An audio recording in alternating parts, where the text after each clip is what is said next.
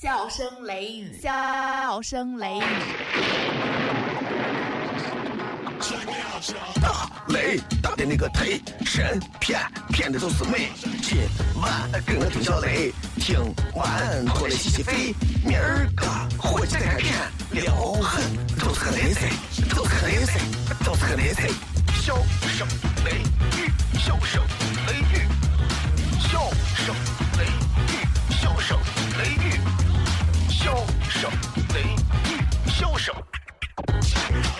I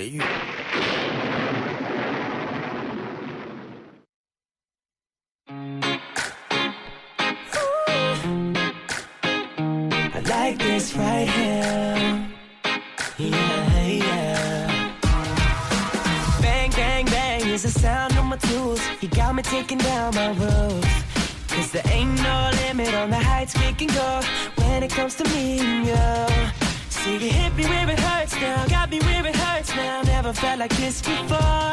See, it's a brand new thing, so no more thinking. Never ever felt so sure. When I'm away, no, I can't concentrate. 好了，各位好，这里是 FM 一零四点三西安交通旅游广播，在晚上的十点到十一点，小雷为各位带来这一个小时的节目《笑声雷雨》。各位好，我是小雷。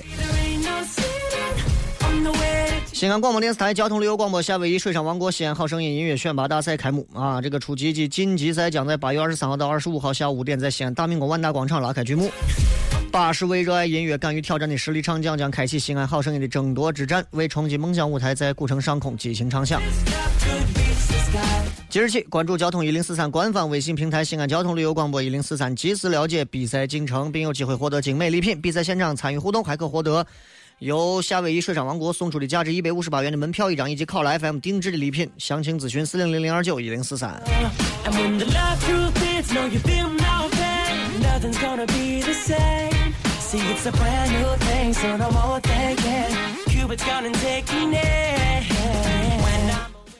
继续回来，咱们难得啊，每天能在节目上，我觉得都能有缘的聊聊天儿这本身我觉得就是一种缘分。人这一辈子能够获得缘分的机会并不多，因为你看中国这么大，这么多人，你为啥就跟那么几个人成为朋友？你为啥跟有些人这一辈子可能也成为不了朋友？人们慢慢的就就就就开始真的会会想到底缘分这个东西有多么的重要，有多么的不重要。反正我现在觉得，你看我现在到这个年龄，虽然我还是一个正处于青壮年期，中壮壮青青年，反正可以，就这么一个期。我现在就感觉身边咱说良心话啊，重要的人越来越少，但是留下来的人越来越重要。身边你认识的朋友越来越多，你的通讯录里面、你的微信好友里会加越来越多的人，可是他们重要吗？反而越来越少了。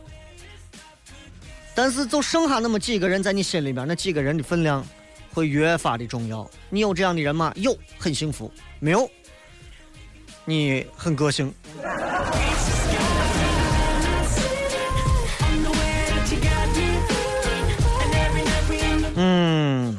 拿最近一件事情来说啊，最近人们都在这儿玩泼水，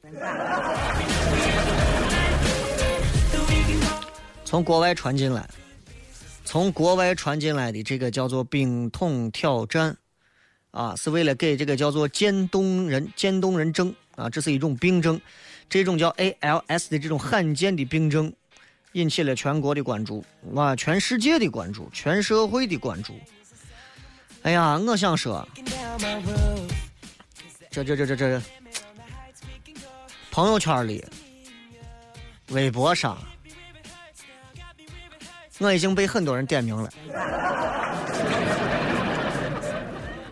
很多人可能不知道这是干啥，这有病！你拿一桶水往下一泼，就是说，国外流行的说这个病啊，肌肉什么萎缩一种什么症状，就像一个冻住的一个娃一样，就瓷娃娃的感觉，非常的可怕。这种病啊，你看那个霍金就属于这种病症。然后人们就说是这，你要不然捐一百美元，中国就是人一百人民币啊，你要么捐一百块，不捐你就拿冰水泼一下自己，就这么简单。但是你在泼之前，你要再点名三个人：张三、李四、王二麻子。你们三个人也要接受我的挑战，不接受你们要捐钱，接受你们也要泼，然后发视频发上去。从什么比尔盖茨啊，从这些这个，就那天我说的这个这个 Facebook 的这个总监老总，什么贾克伯格啊，还有其他的这些人，反正国外的这些大咖大佬们都玩了。NBA 的球星、影星、歌星 Justin Bieber 都玩了，终于传到中国了。中国的大佬们也玩，你们的老公王思聪也玩，而且他说他玩完之后他还捐了一百万，这是最气人的，你知道吗？这东西。啊，还有其他的也玩，终于流传到陕西了，疯了已经，疯了。啊！我觉得。啥是正事？我觉得首先这个冰桶挑战本身之前很有意思，为啥？这是一种最具娱乐精神的一种宣传公益行为的一种方式。我本身觉得刚开始还挺有意思的，慢慢的、慢慢的，我发现这个东西没有意思了，因为他们已经把娱乐态度变成了一种跟风式的，就不玩不行的，就。就这么举个例子吧，如果把每一次泼水当成买一个名牌包，你就能理解了吧？明白了吧？这老外可能觉得我就是一个娱乐态度，东玩一下。可能很多人也会是辨别说，你泼完水，你可能也觉得这都是玩一下的东西。但是我想说，嗯，我不能说你们泼了水的这些人都这样，我只能说，第一个不是只有捐钱才做公益。如果你让全社会都知道这个事情，这是更大的公益，对吧？经常有人在私信里头跟我说：“雷哥，俺屋遇到啥啥啥不公平的待遇，雷哥，俺屋谁谁谁不在了，谁谁谁是因为啥问题，如何如何，让我来帮着转发。”对不起，不是我没有善心爱心。第一，我不能随便转发这些东西，因为我不了解你的身份，我不知道这个东西真真假假，所以我在网络上我一般是不会转发这些东西。这一点很抱歉，所以。我不可能随便去转发一个你认为说某某某啊把你屋房子给拆了，所以我就要去骂一个谁谁谁。我不可能干这样的事情，那样子很很很愚蠢。哪怕这个事情是真的，但你得通过其他方式，而不是通过网络的方式跟我沟通，对吧？所以，如果我把一些东西发到网上，大家都知道了，这也算是做公益，因为我也帮了很多人需要帮助的人。如果我看见哪个老太太在我卖鞋店儿，你很可怜，一天卖不出去四块钱。我一定发，然后我会把他所有的鞋垫买下来。冰桶挑战就是这样，几天时间，全世界都知道这个事情了。这一次，我觉得作为一次事件营销，这是一次非常成功的事件营销，因为所有的大佬大咖全参与了。有的人总在看别人有没有捐钱，没有捐钱就会质疑，就会谩骂，很狭隘。你要知道，在当今社会，如果你做生意，你应该很清楚。如果你想让全社会知道一件事情，成本是很高的，很高的。就举个例子，别人通过我的微信想让我给他发一条广告，都是要掏钱的，对吧？这都是要掏钱的。你们有时候会看到一些房产啊、楼盘啊、隐私啊，或者是其他一些东西，我正儿八经我都是要掏钱的，而且钱还不少。为啥？因为宣传的成本在这放，让全社会都要知道你说的这个东西。那你看，现在大家都知道这个 ALS，这比单纯捐钱要可怕，要厉害，所有人都知道，对吧？知道的人越多，捐的力量越大。这都是冰桶挑战赛的缘故。我觉得，不是有钱人参与才是高大上的。公益这个东西，不分等级。本质都一样，帮别人的乐善好施，啊，然后像冰桶挑战这个一样，很多全球的富豪也就是捐个几百美元就可以。富豪也不是说我捐个五千万，这么一捐，那我们就不捐了，你知道吧？而且你知道这个东西，为啥我觉得有时候传到陕西，我有时候会觉得被有些人会玩坏，就是因为这是一个公益，但是不是做公益就不能作秀，敢于秀，可是有些人就秀的啊，嗯。我希望大家关注公益就可以了。总而言之，我觉得这是一个很有意思的事情。冰桶挑战是一种很公益的一种新的思维。互联网时代，我觉得这种这种模传播模式是非常值得学习的，这种现代的东西与时俱进的。至于王志文说他费水，我觉得人家说的也有道理。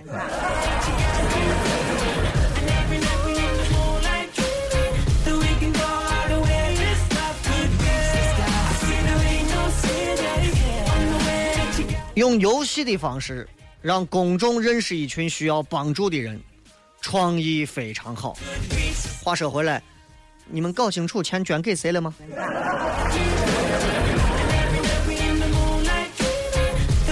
说句难听话，你知道这个 ALS 最后这个钱会汇总到哪儿，从哪个部门转到哪个部门吗？但是对我来讲，我那天下下班之后，我在他对面航天大厦楼底下就见了一群人在玩泼水，我就觉得。作秀的性质越来越严重了，啊，我觉得包裹着公益的这种味道去作秀，反正我觉得怪怪的。然后在朋友圈里头，有人发一个留言，说是点到为止就可以了，啊，不敢玩的太过，玩的太过就适可而止就行了。关注渐冻人的真实的困难，这是正儿八经的正经的事情。所有人现在都在关注怎么泼水，我。还准备点几个人刁难谁？陕西人这种二劲儿一上来，你也知道，啊，松管我破了！我告诉你，我就要先给谁谁谁，你们来吧！我有病你我不来，我捐款。好了，进段简短的广告之后，回来笑声雷雨。支麦克风，你能砸核桃？钉钉子。给了他，给了他，是物理反应还是化学反应？听他的脱口秀，天天睡不着。他是笑雷，笑雷，交通幺零四三，周一到周五晚十点，笑声雷雨。晚上十点，听交通一零四三。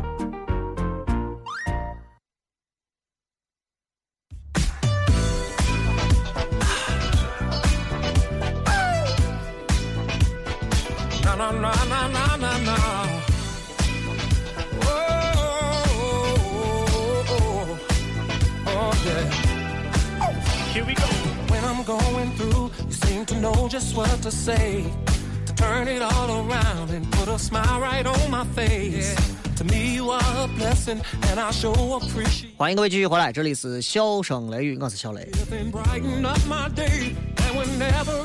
有人问我说：“雷哥，咋样才算是遇到一个你觉得这个呃对的人的感觉？”我现在感觉我爱不动了。现在人好像都有这个毛病，遇到对的人啥感觉？你就是感觉，嗯，那如果你有这样的感觉啊，遇到对的人啥感觉？就是感觉，第一，那个人不会走，不会走。明白吗？就好像你见到你屋的电视机，你就很踏实，你知道他不会从墙上爬走，不会走。咋吵，咋发脾气，咋撒娇，咋耍赖，你都知道他不会走。你不用任何心机和手段去想怎么样能够安心的拥有他，也不用去想怎么留住他的心，他的胃。你的心知道，他不会走，他就是不会走。你可以放心的去爱，去拥有，你可以去很简单，去很快乐。这样的安全感，如果你有，那么这就是遇到对的人。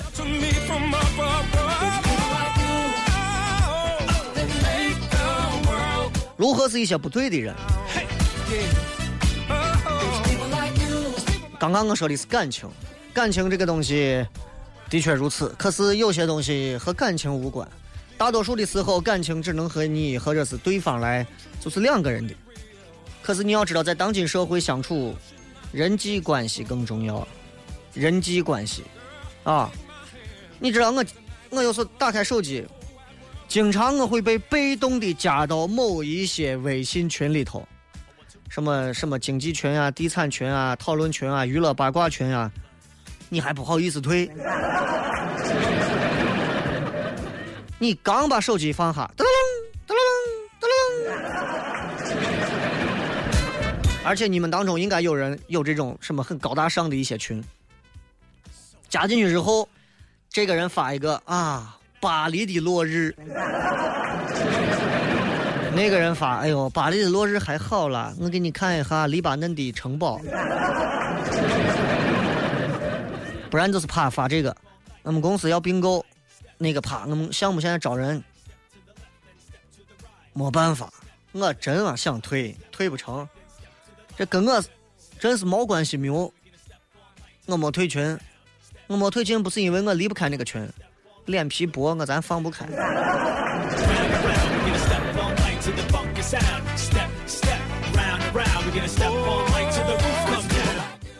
我上初中的时候，第一回了解到“人脉”这个词，“人脉”这个词是啥地方？俺学校初中时候，学校小卖部的老板，老板娘坐到床上，端碗面。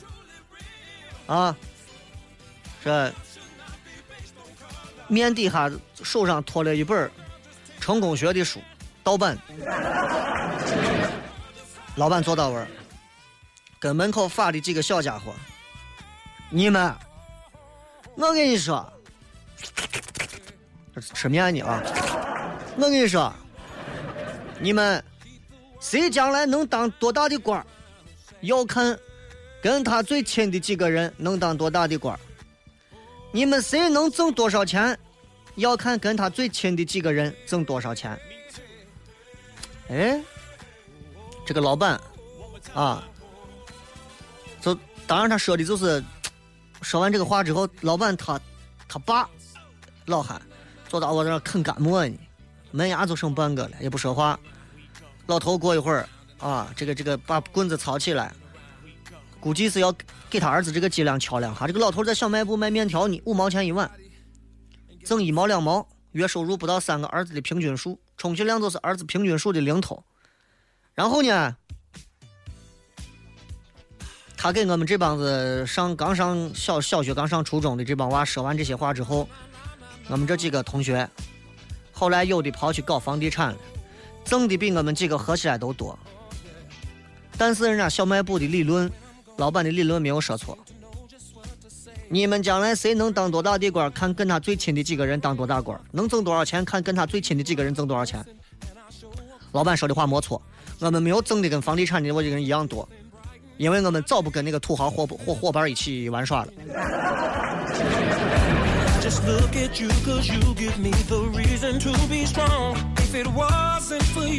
俺屋我不说具体我爸我妈谁了，俺屋俺家人有个发小。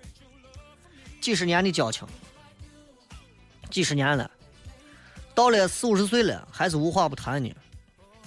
四十岁之后，啊，俺家人这个发小突然就从一个普通的清水衙门的一个副主任科员，升到一个宣传口的领导岗位，正科级干部，从此就不太往俺家跑了。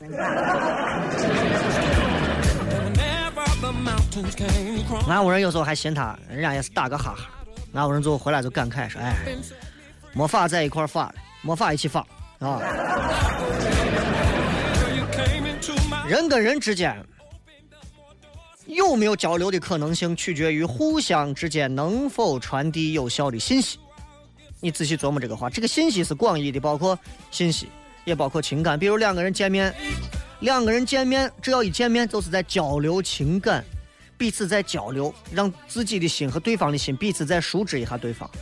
我比如说见你，你比如说见我，啊，一个男娃一见我，雷哥，今儿没叠个泡沫？你听这么一句话，字面上来讲是一句废话，但是潜含着的是一种交流。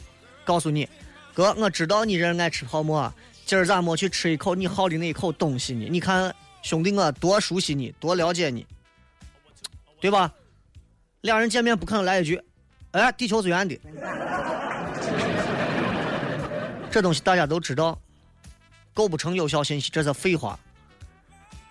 一旦这个信息有效，它传达的含义就是这家伙绝对我跟你说吃饱了撑，神经病。你们吃了吗？不一样，起码在询问一个答案，但要分场合。伢子我上厕所，公厕一见面，哎，吃了吗？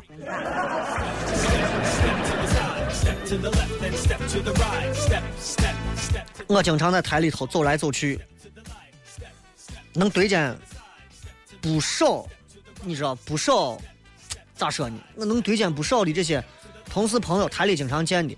我数了一下，我曾经有一次在门口为了等人，我在台的院子正中间站着，我打了三十七回招呼，连着。哎，干啥？等人？干啥？等人？嗨嗨，hello，hello。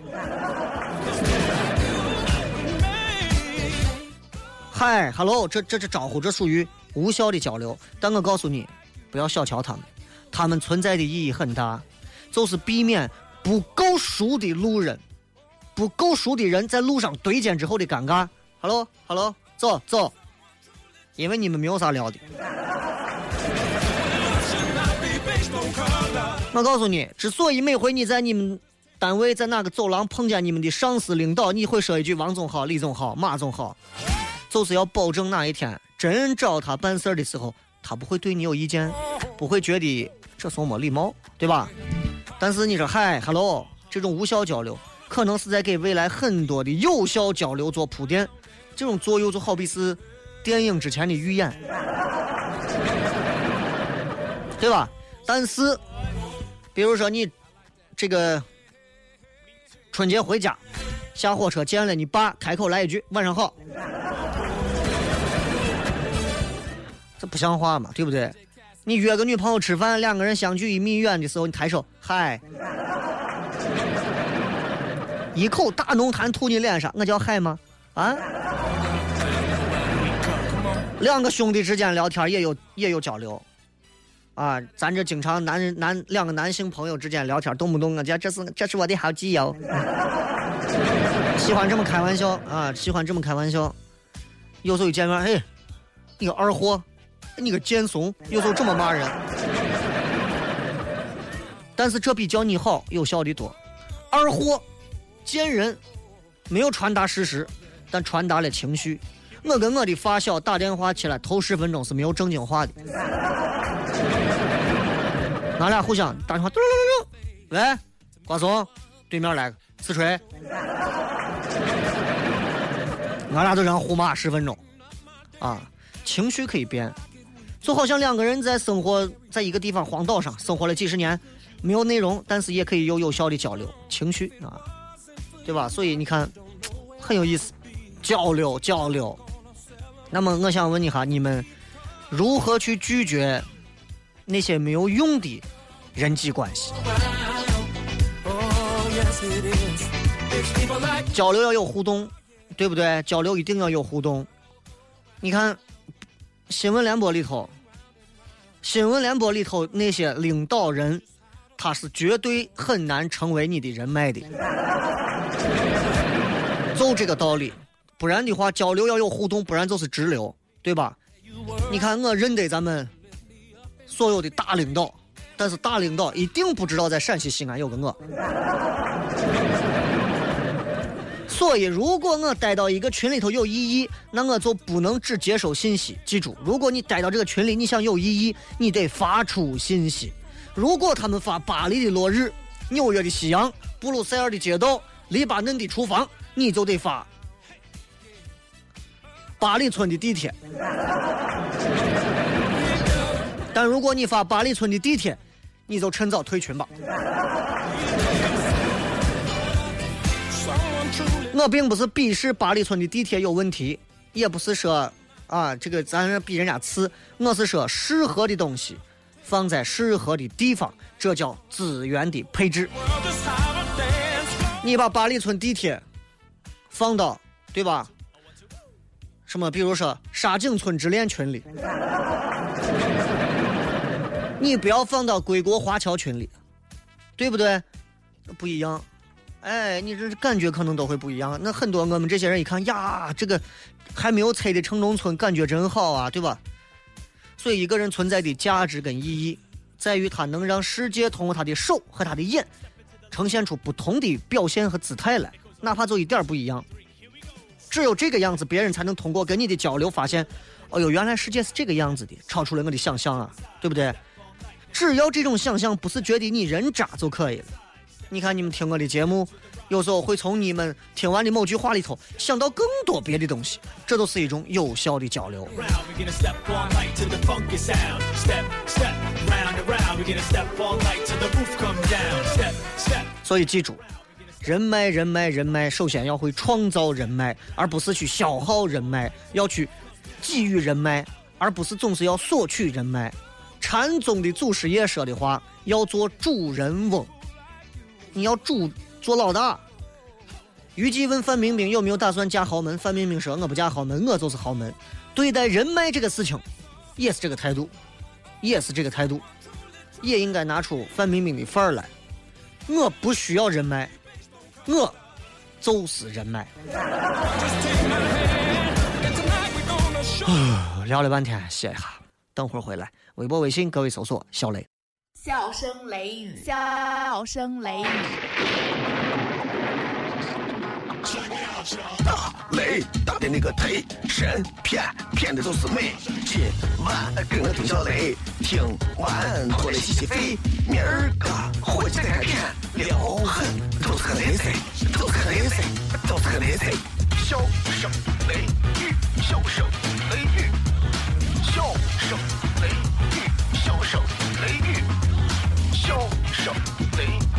笑声雷雨，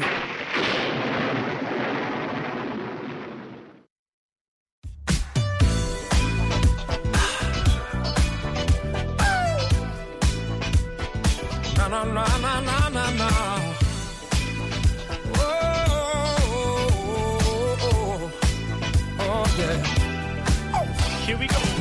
I'm going through, you seem to know just what to say. To turn it all around and put a smile right on my face.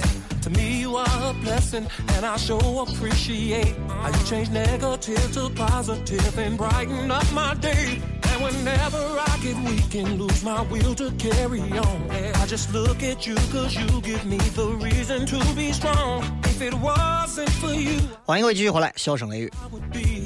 I would be. So tonight I'm gonna celebrate your love for me. Cause it's people like you that make the world go round.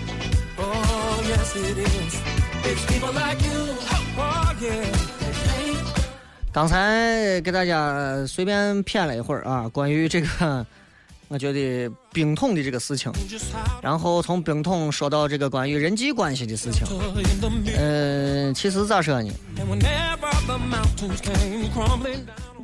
大家都是因为每个人心中都有自己的一个理解，都有自己的一个分辨，所以我觉得通过这档节目，通过小雷个人相对会比较主观的一些话语，啊，我觉得可以好好的、好好的，真的，大家自己可以想想，哎，到底我的想法是跟他一样，还是跟他不一样，以免产生误解。啊，误解有很多的误解，人们对于很多事情都在存在着误解。比方说，近到一个人，远到一个国家、一个历史、一个时代，都会有误解。谈到国家的领导人，每一个中国人心里都会有自己的评价；谈到每一个明星，每一个国人又会有自己的评价；谈到每一个自己的好朋友，你们也会有评价。可是这些评价真的就足够的正确吗？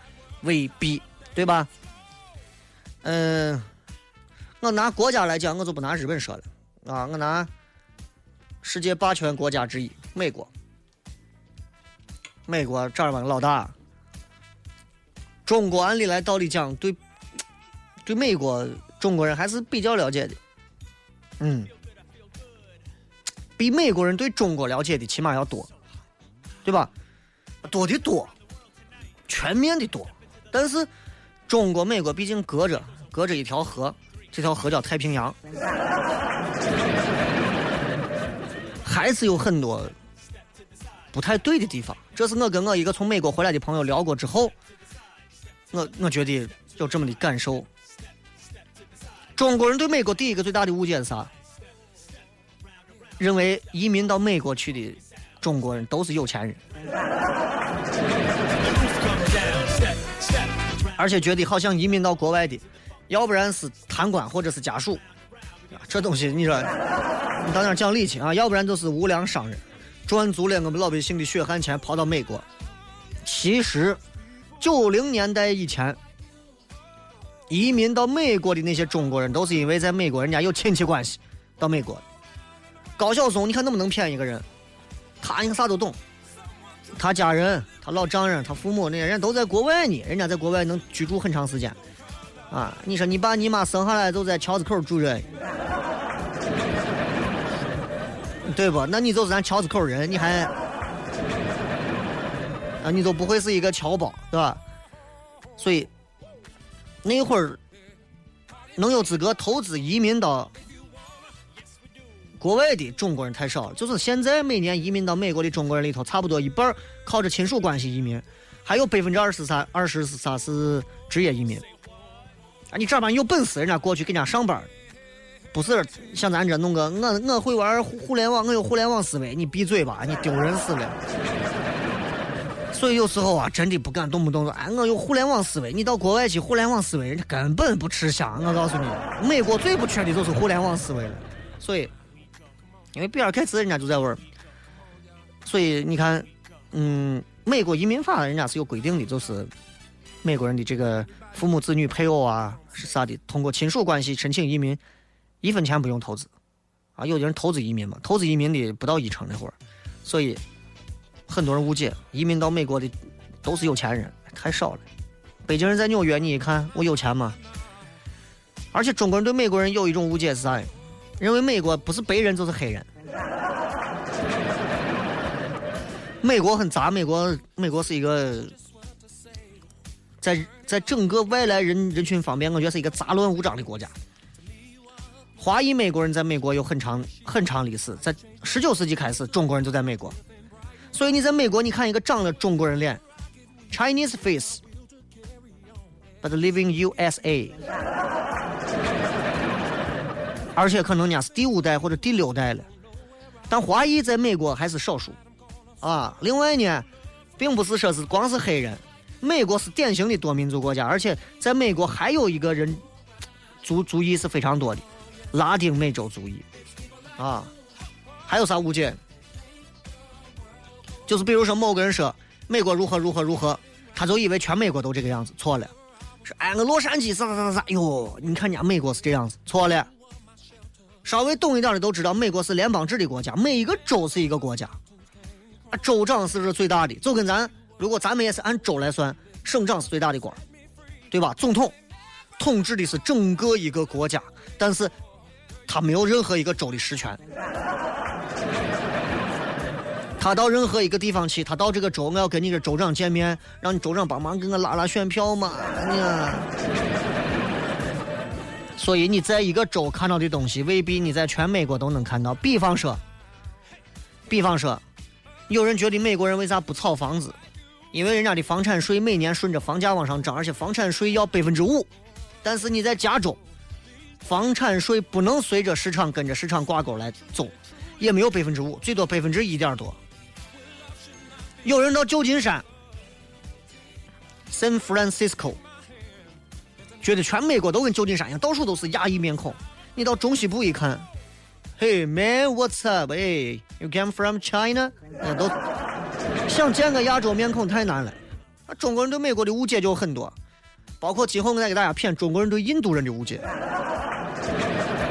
啊，中国人对中东人的误解，嗯，恐怖分子呀，很多啊。中国人对美国的第四个误解就是，他觉得美国人都讲英文。美国没有规定过官方语言，所以英语并不是官方语言。而且只有美国公民才能参与投票的选举，选举的投选票上也就三种语言：英语、汉语、西班牙语。比方你说一句 “hello”，你就会回他一句 “hello”。但是美国有的人是可能是要说西班牙语的，“hello”。对方耳朵里头传进去，hello，传到大脑，hello，再往后传，从嘴里出来，hello。西班牙语又变了，啊，所以你跑到旧金山的唐人街，说的还广东人该，美国有很多玩脱口秀的人，一说你知道中国人怎么说话吗？哎，那好，金啥作业？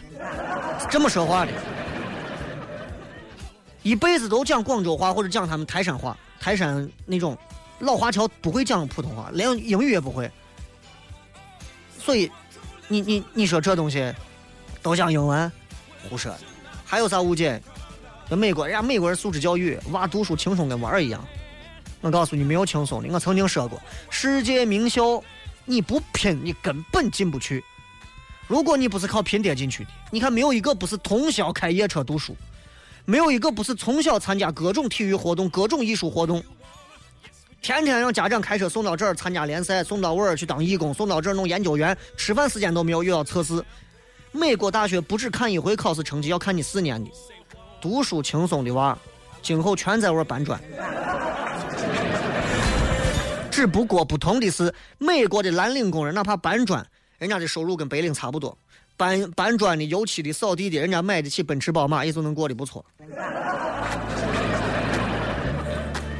包括中国人觉得呀，美国头号帝国嘛，肯定世界上最发达，啥东西都比中国好，很落后。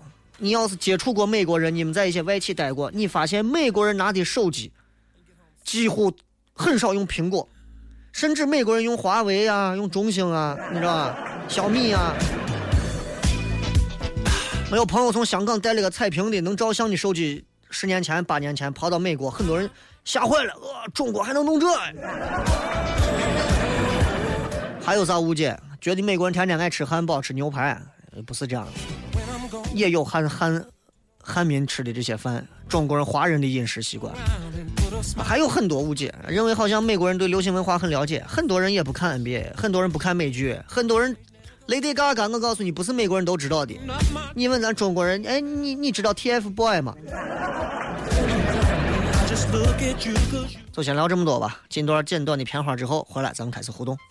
品名、向雷、成分、包袱、段子加吐槽，性状、很拽很贱很能舔，功能主治、逗乐，用最不装的笑料，让你听了不想睡觉。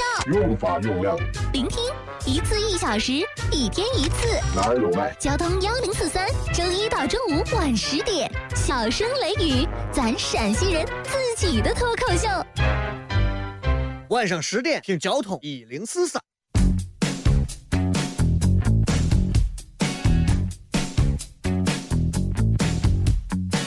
I'm sure that he could give you everything. Stability and diamond rings are the things I do not have. I understand you can't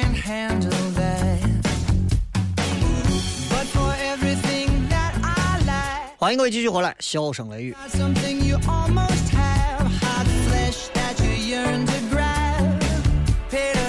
来看一下各位发来的各条有意思的留言啊。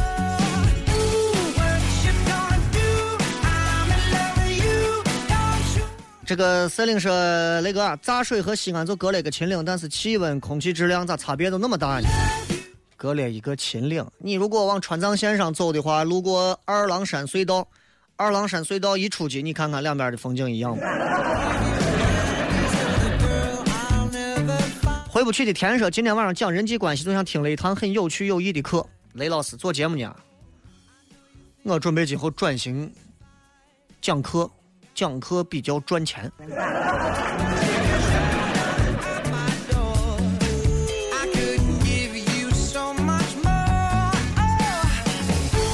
这个说涅槃啊，对啊，没有晕不出去的时间。今天认识一个背包客，他爱旅行，爱自由，他说走就走，去体会沿途曼妙的风景，希望在中国留下他的痕迹，他的热情。昨天他去了户县，只为吃辣子疙瘩。今儿跑到风雨口，他今晚累的，而且山里信号不好，恐怕听不了直播的。他就是一零一一小孩，一个说走就走的热血青年，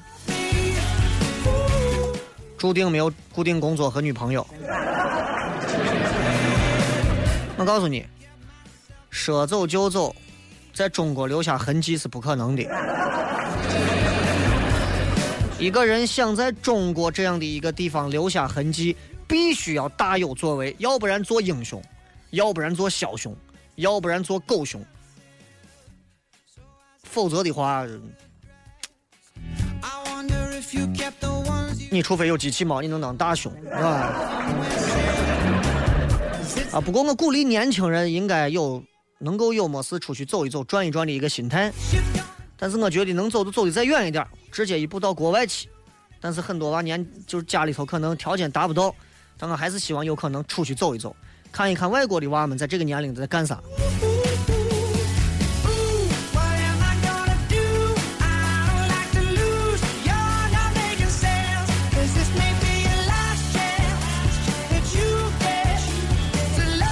这个是那个今天在家门口菜市场买吃的喝的，跟媳妇儿回家，看见一个老太太拉了个车子，装的全是废品，心里感觉真的特别的酸楚，想想自己真的蛮幸福的，想吃啥买啥，我就给媳妇儿说，这世界上要是没有可怜人多好，见不得可怜人，每次见那些可怜人，心里就会不舒服。这个世界为啥要有可怜人？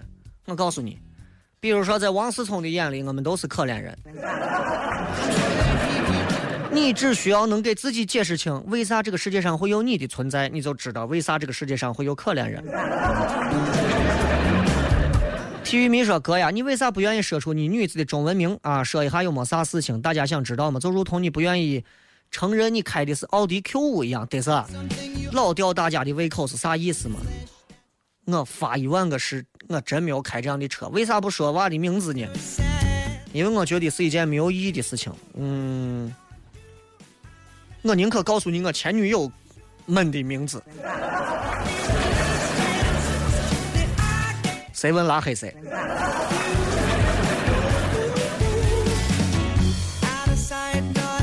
说雷哥，现在大多数的人交朋友，只要能给自己带来好处，哪怕对方是个烂人，也照交不误。而人再好，带不来利益，就觉得对方是没有本事，更不愿意拿眼角看，把他家的。你说这现实啊，这就是现实啊！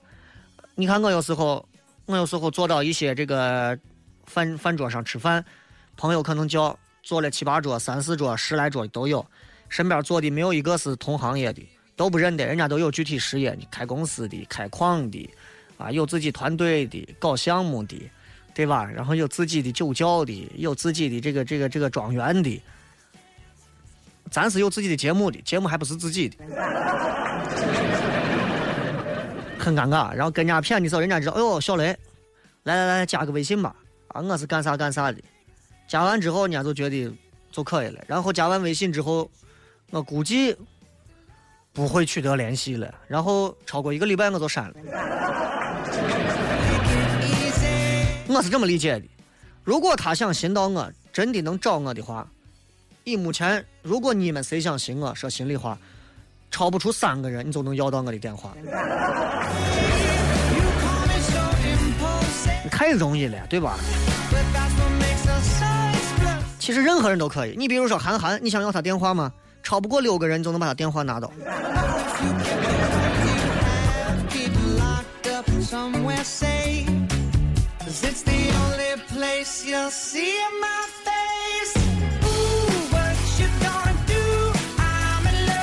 这个小阿奈说：“雷哥，也不知道你讲到哪儿了。我跟我男朋友都听你节目呢，可怜我听的是荔枝，他可以听直播，俺俩没有在一起听，好想互动啊。你指的是想和节目互动，还是你想和他互动？离得远想互动，年轻人很正常。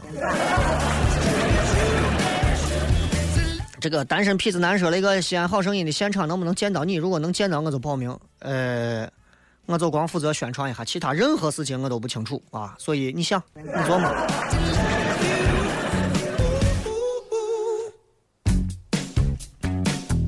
这个是一针楼给你多钱代言，我咋能给泡沫代言？我不配给这么美美好伟大的食物代言啊！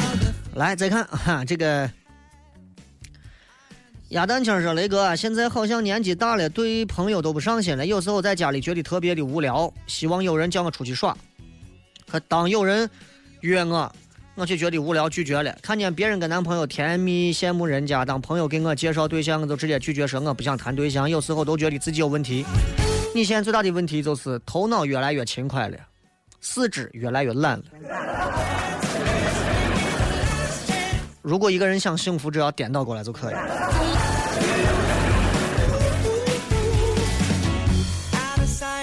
雷哥，我身高一百六十五公分，体重一百零八，一直想减肥减到一百，你说很困难，求支招。那个著名的那个影星贝尔，就是金陵十三钗的那个男男的那个国外影星，就是演蝙蝠侠的我。他为了演一个有一部电影叫啥来着，在两个礼拜的时间里头瘦了五十磅，将近四十斤，两个礼拜的时间，你想他是咋瘦下去的？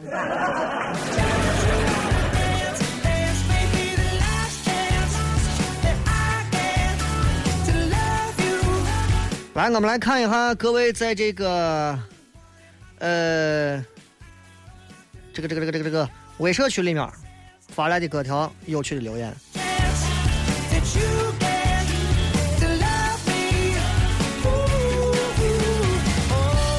阿怪说，今天跟一个朋友有劲了，真的无法忍受这样的人，他竟然用我的充电宝给他的充电宝充电。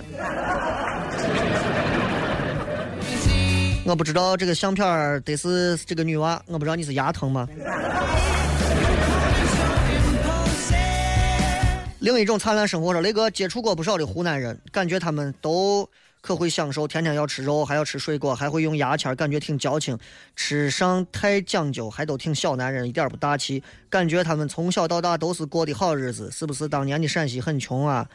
南北差异真的那么大吗？湖南人小气，小男人不大气，你从哪听到这种谬论的啊？你了解毛主席吧？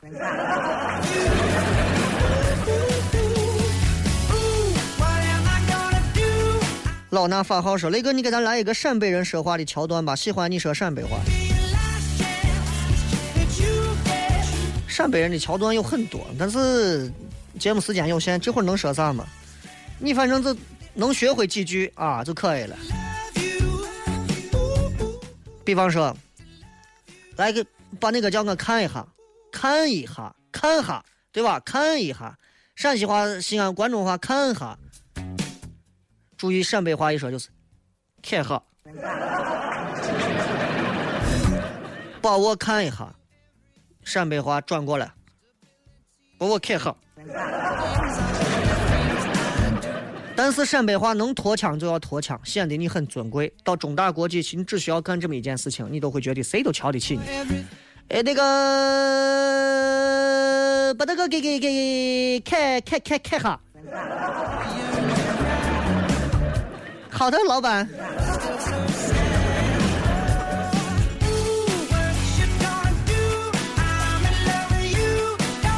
玉轩说：“雷哥郁闷的很，本来在微社区发表一下心情和图片，没想到个别的网友恶语相加，素质教育很重要。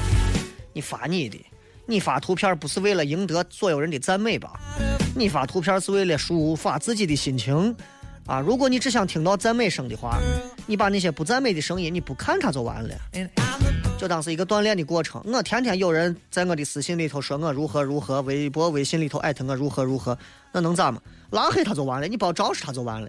这个世界上误会你和骂你的人总有人在，你要是天天跟他们活，你还不活了？抓紧发图啊！我们都等着看福利呢。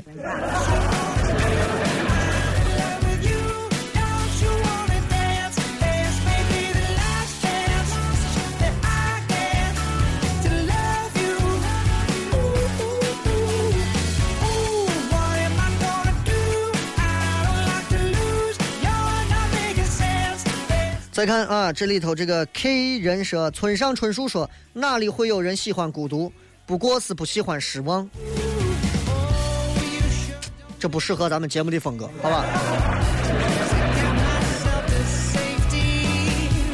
这个不二说那个，我都二十几的人了，还没去过影院看过电影。我跟我前女友说，她说她不信，我就说我只会跟我爱的人去看电影。她说我咋，她说我咋土能？电影院啊土能，反正土的很啊，电影院都没去过，真土。后来跟他约好一起看的电影，现在我还是没去过电影院。你又不是去夜店嘛，去个电影院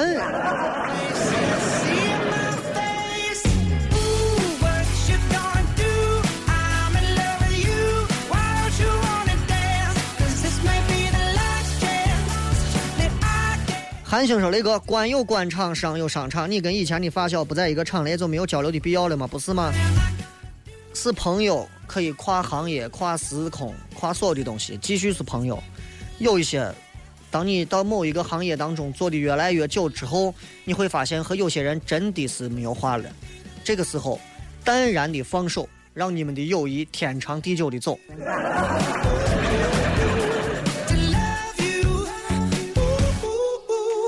来，我们再看下面还有啥？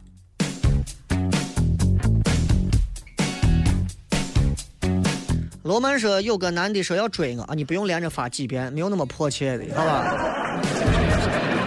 呃，说有个男的要追我，然后一直要跟我看电影，然后说了很久，我今天同意了，他立刻说你给咱团个票，我不知道他啥意思，你就告诉他有，请女娃看电影还要团票呢，那干脆这样好了，你到我邻居家蹭一下无线网，然后在俺屋直接拿手机看算了。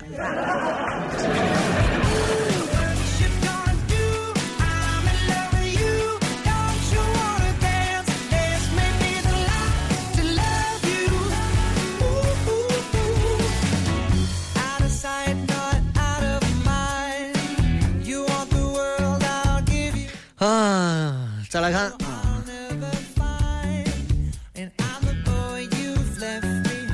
好吧，今儿都这样了，咱们明天再片。